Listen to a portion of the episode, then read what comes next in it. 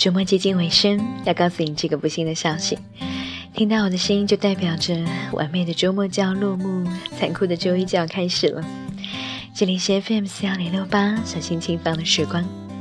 如果可以的话，我希望每一期的节目，Kenny 可以给你一点小小的安慰。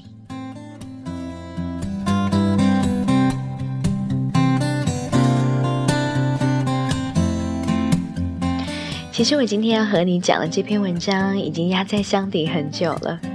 上一周我就想把它拿出来，可是苦于上周的我实在抽不出空来和你分享。而且我觉得这篇文章真的更适合上周的话题。上周你还记得两个重要的节日吗？一个是女生节，一个是妇女节。只是现在的我们更喜欢叫它女生节、女神节和女王节。这两个节日，你有收到花吗？还是不如放半天假来的更重要呢？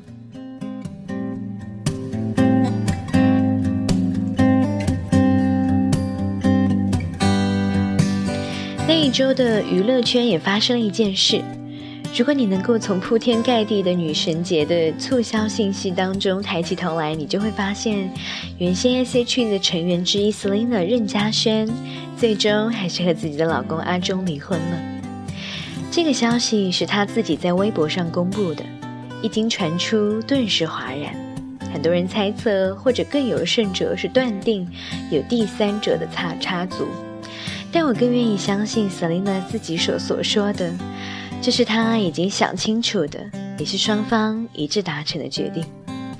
这个大胆的决定让我看到，这个从前还是个小女生的 Selina 顿时变得成熟而独立起来。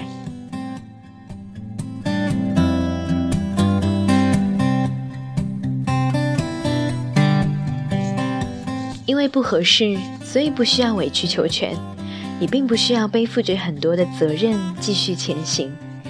这样的做法是很多女人没有办法做到的，因为成长不在同一条轨道上，所以分开的话，自己会面临很多的孤独和不适应。原本两个人做的事，现在都需要一个人承担。如果你没有很好的独处的能力和一颗强大的内心，是很难做到当断则断这件事的。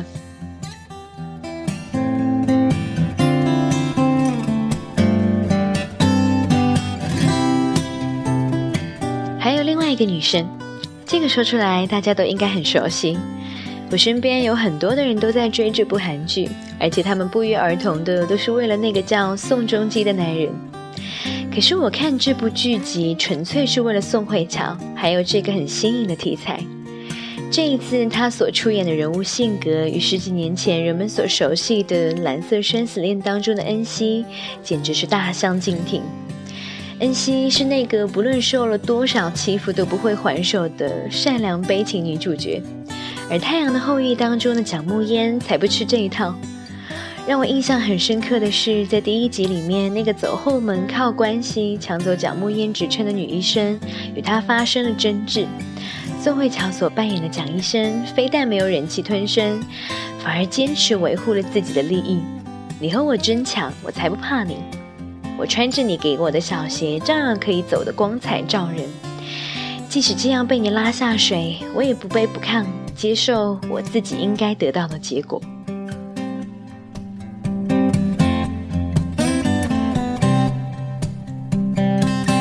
要想成为女神，或者是拥有女王的气场，不是你伸手挎几个包包，穿几件名牌的衣服，喷几款香水就可以搞定的。只有一个在物质生活和精神世界都独立的女性，才能拥有从容不迫的优雅，才能够在安全感匮乏的世界里面，不再小心翼翼，不再患得患失，不靠父母，不靠丈夫，活得潇潇洒洒，底气十足。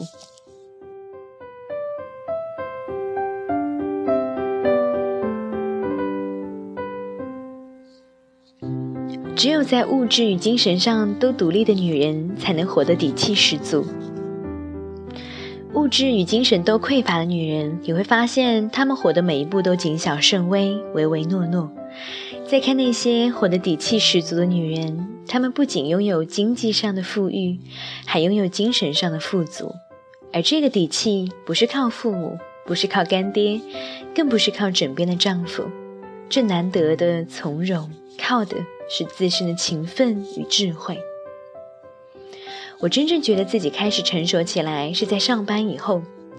读书阶段用的是父母的辛苦钱，每次收到生活费，第一件事就是去新华书店买书。因为一直在象牙塔中，并不能够体会到父母挣钱的不易。上班以后，每次领了工资，就是先把其中的一半寄给父母。那个时候，已渐渐懂得了，爱不是索取，而是给予。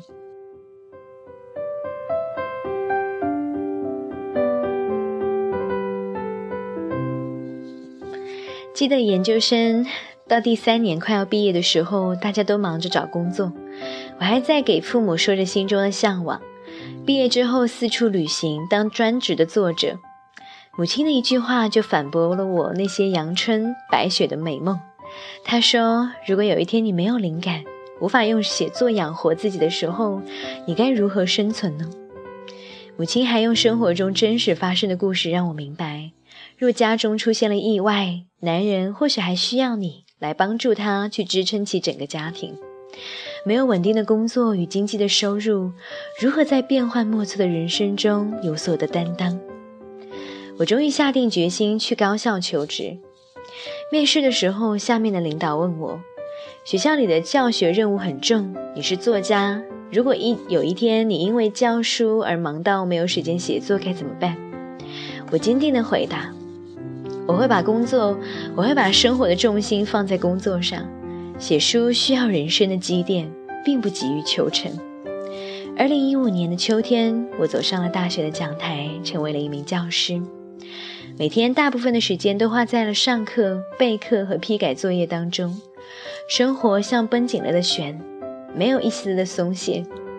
虽然忙碌，但是心里是快乐的。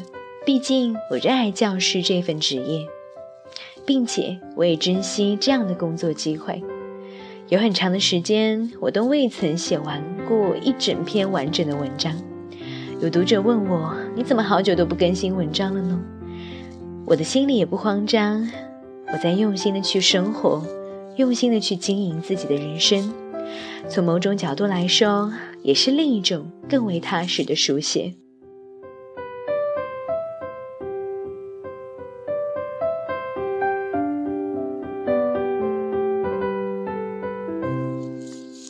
教师这份职业不仅让我获得了别人的尊重，也让我获得了物质上的独立，用双手来养活自己，并让家人过得更好。没有比这更安心的事情了。下班之后拍摄、做设计、主编公众号。除此之外，我争分夺秒地提升自己各方面的能力，学习钢琴、化妆、英语和书法。我会摄影、做设计、写稿子。所获得的报酬，买昂贵的眼霜，也会花上比原价高出许多倍的价格去买一本绝版的人文类的杂志。每个月定期买上千元的书籍。我渐渐的领悟，女人需要保养自己的面容，也需要丰盈自己的内在。对于一个有智慧的女人来说，强大内在才会让自己成为光。这一束光在照亮自己的同时，也能照亮许多的同行的人。十年前，我是一个自卑的坏女孩，坏到让班主任咬牙切齿；而十年后的我蜕变了，出版了自己的书籍，成为了摄影师、设计师、大学的老师。有人说我活成了别人心里当中的一个梦，其实我只是比别人更勤奋而已。如果你问我最珍惜是什么？我一定会告诉你，我最珍惜的是时间。有时候在人前，我还会胆怯，常怀有谦卑之心，总觉得自己人生的底子太薄弱，还需要更加的努力。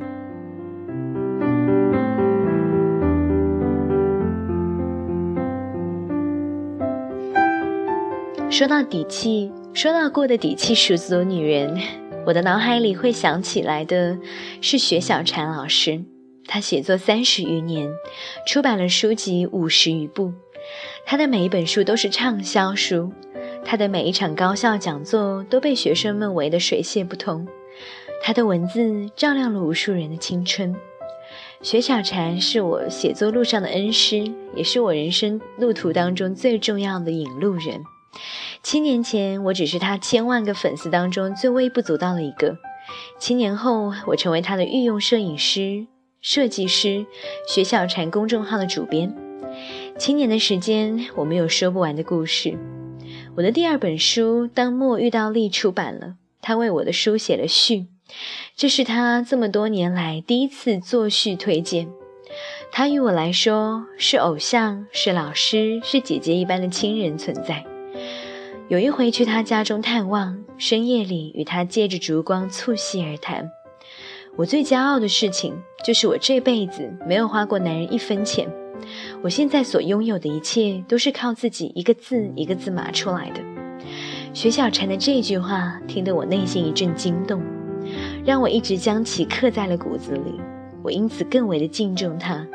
他的人格魅力不仅仅体现在他的书里，更是从他的日常生活中彰显出来。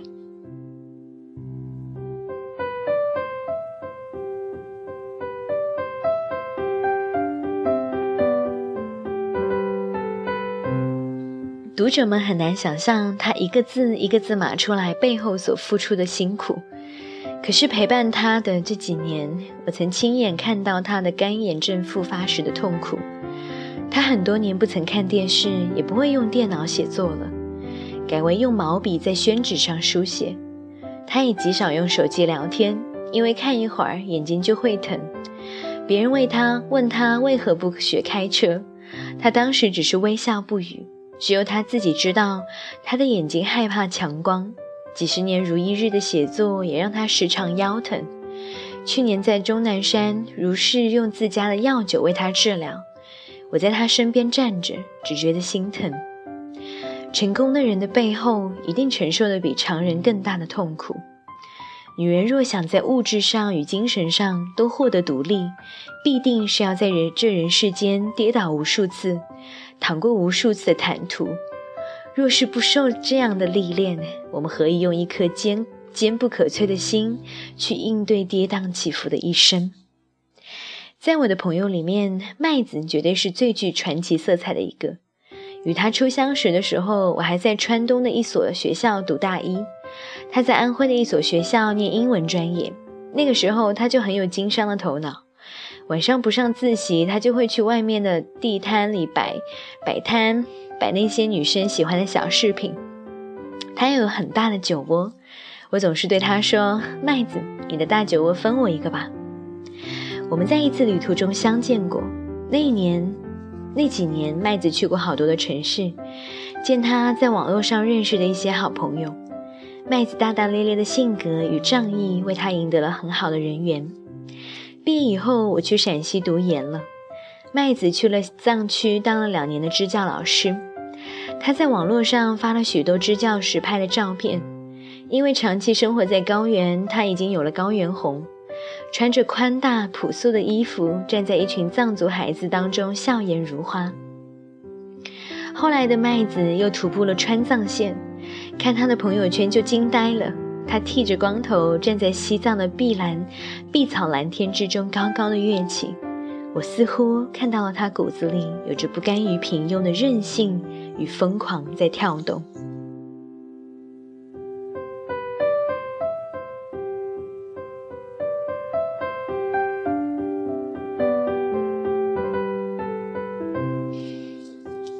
二零一五年，麦子结束了两年的藏地生活，回到了大城市。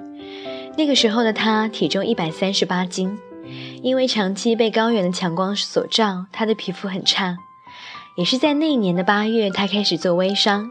最开始他没有钱做代理，他的朋友借给他了十几万，亲朋好友都反对他做微商，觉得这件事情不靠谱。他凭着一股子的韧劲坚持了下来，他相信自己的选择。从那个时候开始，我发现他社交平台的签名也改了，写着：“与其心生敬佩，不如自己便是成为这样的人。”两年过去了，他用自己的勤奋与毅力换回了让旁人羡慕的生活。他从零起步，带出了两千人的微商团队，这其中有全职妈妈，有学生，也有一些女人辞了工作来跟着他一起打拼。麦子用了两年的时间，让自己从草根变成了二十几岁的年纪就拥有人生第一个一百万的小富婆。昨天她告诉我，她给妈妈在大城市买了一套三室两厅的房子，她实现了经济的自由。麦子平常不管多忙，依旧会抽出时间来去阅读好书。不忘自己的初衷，他常常会忙到虚脱，但是有强大的信念支撑着他。就如他自己所言：“也许我是可以不这么拼，但这样的充实也让我满足。”我们总是先挣到足够的钱，才有底气过好自己的生活。